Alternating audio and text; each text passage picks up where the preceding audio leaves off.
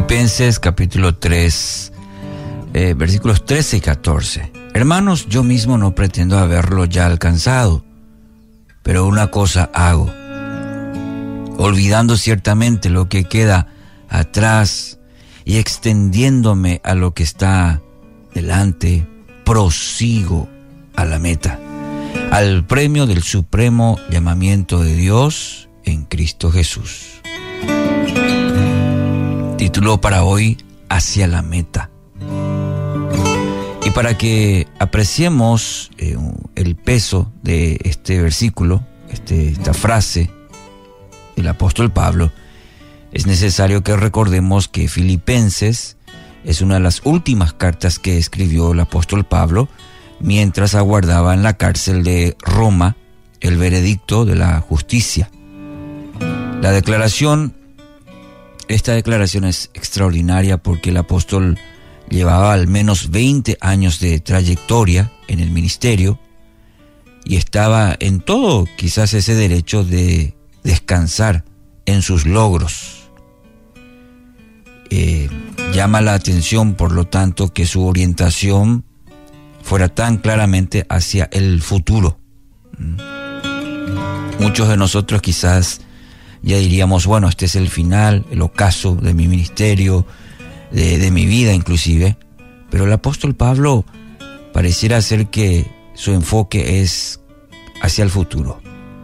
Con el avanzar de los años es común que pasemos cada vez más tiempo meditando en el pasado, recordando quizás victorias obtenidas, las experiencias vividas, pero en especial nuestra mente vuelve una y otra vez a lamentar las oportunidades perdidas, los errores cometidos, las situaciones que no resultaron como esperábamos.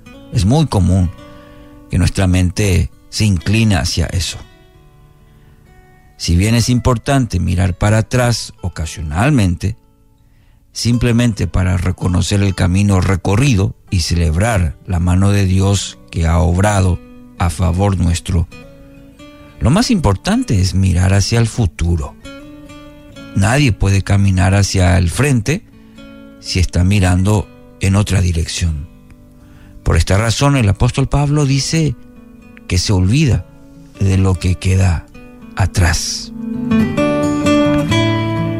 El apóstol delata en esta frase que su esperanza estaba firmemente puesta en el futuro no estaba condicionado ni atado por el pasado. No importa cuáles hayan sido las experiencias que le tocó vivir y vaya vayan las experiencias que sí le tocó vivir al apóstol Pablo. Pero aquí el apóstol entendía que lo mejor estaba por delante. Y con esa convicción proseguía proseguía con paso firme hacia la meta que Dios había puesto delante de él. Mi querido oyente, es importante que también usted y yo miremos hacia adelante. Qué importante es que usted mire hacia adelante. No podemos dejar que las dificultades, que el sufrimiento del pasado determinen cómo vemos el futuro. No podemos tampoco vivir de los logros que el Señor en su misericordia nos permitió conseguir en el pasado.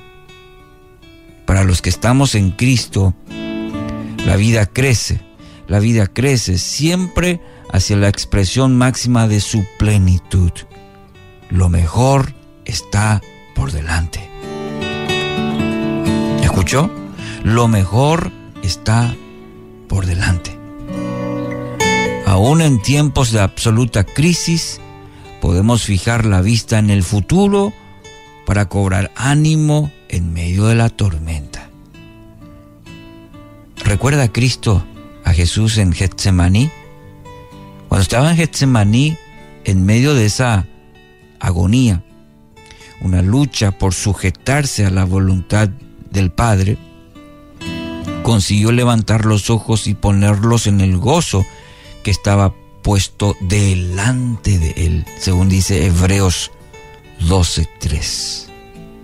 Habiendo realizado esta acción, pudo soportar la cruz y todo lo que ella implicaba, con un espíritu sereno, confiado. Y esto representa para nosotros de cuán poderoso puede ser en nuestras vidas el resultado de una actitud espiritual correcta.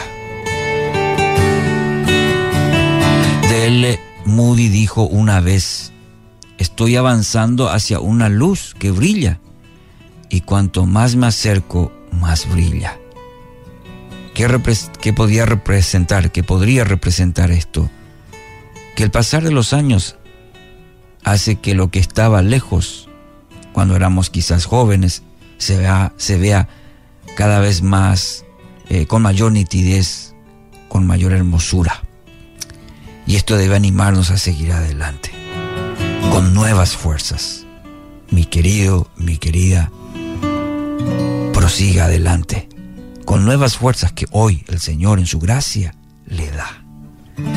Padre Dios, gracias por este nuevo día, gracias porque tenemos la libertad de acercarnos a ti por medio de la oración. Gracias por tu palabra. Tu palabra es viva y eficaz. Y en esta mañana me apropio de este pasaje, de esta palabra tuya, de, de proseguir hacia la meta. Quizás hoy esté abatido, quizás haya caído, pero en el nombre de Jesús, en tu nombre, me levanto una vez más y prosigo Puesto los ojos en ti, Jesús. Fijo la vista en el futuro que tú me das, sabiendo que en ti tus planes son de bien, de esperanza. Decido continuar una vez más, pero en tu nombre, en el glorioso nombre de Jesús.